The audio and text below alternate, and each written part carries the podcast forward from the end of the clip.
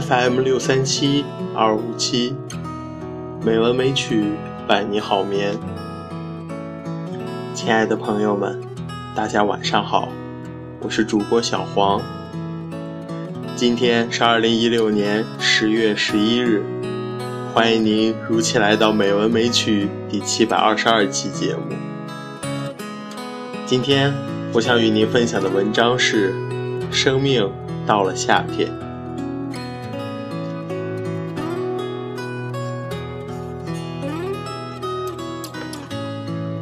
把我的生命缩小到最后的终点，是一颗绿色的夏天。在台风的警报拉过后，我醒了，睁开眼，看见被大雨冲得不堪一击的天穹，破裂的地方露出棉絮一般的补丁来，在人们的脚下是太阳。漏洞百出的便衣，是在角落，是他们不敢进去的。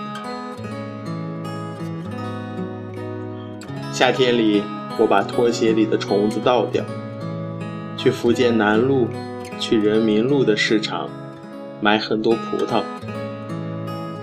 走回来的路上，会有洒水车呜呜，公交车突突的过去。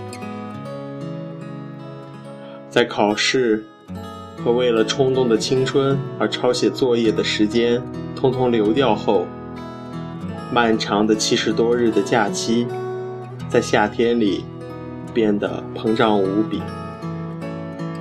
有时候他漏了气，就看见马路上的人们被突如其来的大雨淋到逃跑。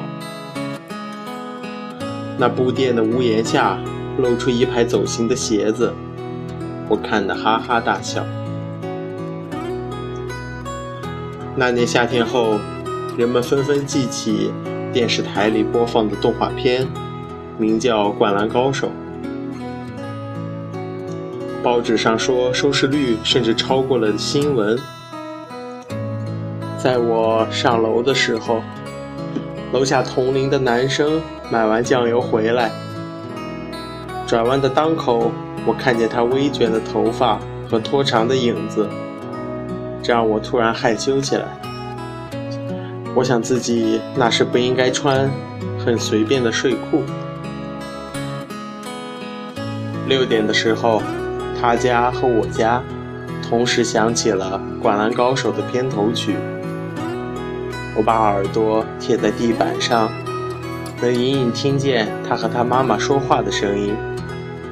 葡萄吃的太多，当时他们总想从喉咙里冲出来。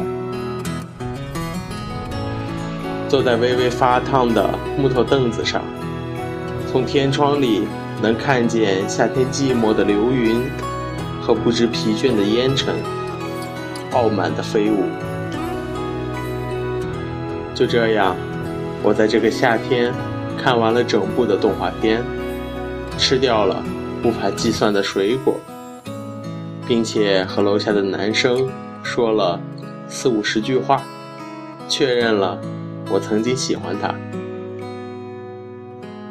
暗恋和生命一样完整而坚韧，并且在扯去表皮后，露出会迅速风干的里层。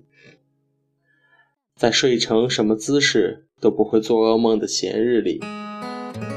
我们体面的过活，不用担心欲望的攻击会在童话的顶端为现实破题。就在我珍惜这样不知劳役的灰蓝色的中场时，葡萄已经退出了舞台，动画没有再次播出。喜欢的人搬家，窗开在江的另一方。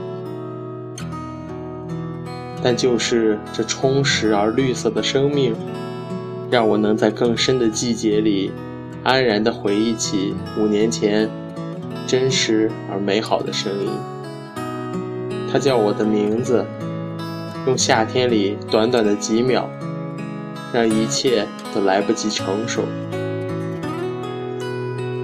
把我的生命放大到最后的边际，是葡萄一样成串的欢喜，一颗一颗的叫喊，誓死抵抗着步步靠近的秋季。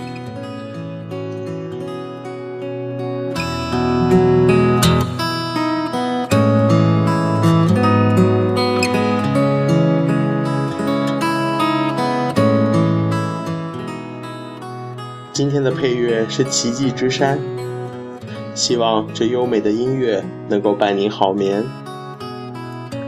今天的节目就到这里了，感谢您的收听，亲爱的朋友们，大家晚安。